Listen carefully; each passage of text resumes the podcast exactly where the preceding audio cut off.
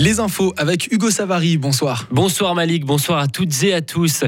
Et on commence, je vous propose de commencer directement avec la Coupe du Monde puisqu'un match vient de se terminer, le troisième quart de finale. Et c'est à la petite surprise quand même, le Maroc qui s'est imposé face au Portugal de Cristiano Ronaldo. Les Lions de l'Atlas l'ont emporté 1 à 0 et se qualifient pour la première fois de leur histoire en demi-finale.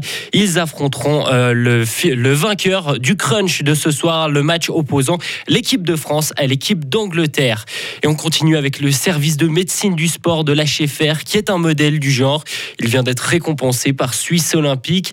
L'hôpital fribourgeois a obtenu le label de base médicale. L'hôpital fribourgeois s'occupe notamment du suivi médical de différents sportifs professionnels de la région, des hockeyeurs de Gauthieron et des basketteuses delphiques par exemple. Aujourd'hui, l'équipe de médecine du sport de l'HFR compte une dizaine de personnes, dont deux médecins, trois physiothérapeutes, un préparateur physique ou encore une nutritionniste, mais la Schaeffer souhaite l'agrandir ces prochaines années. Les maçons ont approuvé la nouvelle convention nationale. Le texte prévoit notamment une augmentation des salaires à partir du 1er janvier. Plusieurs maçons ont aussi rappelé que la pression croissante des délais et du temps demeure un grand problème sur les chantiers. Le résultat des négociations a été approuvé par les quelques 150 travailleurs délégués à Berne et à Holton. Et de son côté, l'Assemblée des délégués de la Société suisse des entrepreneurs doit se prononcer le 13 janvier prochain.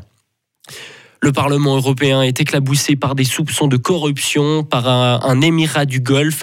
Le Parlement n'a pas communiqué le nom du pays en premier lieu, mais selon certains médias, il s'agirait du Qatar.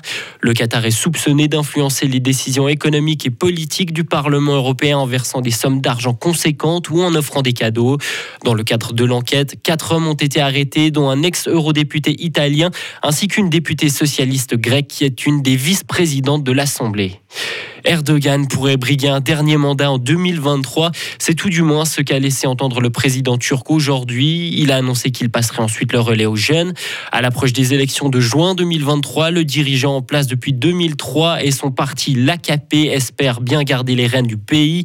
Le principal défi auquel doit faire face Recep Tayyip Erdogan, c'est l'inflation qui atteint près de 84% en Turquie.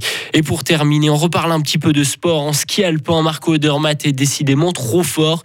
Il s'est imposé aujourd'hui dans le slalom géant de Val d'Isère avec une seconde 40 d'avance sur l'Autrichien Manuel Feller.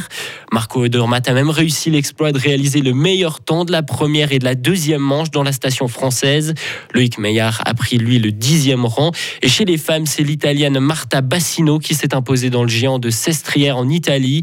La Suédoise Sarah Hector et la Slovaque Petra Vlova complètent le podium. Et côté suisse, Lara Berami termine meilleure helvète avec la septième place. Retrouvez toute l'info sur frappe et frappe.ch.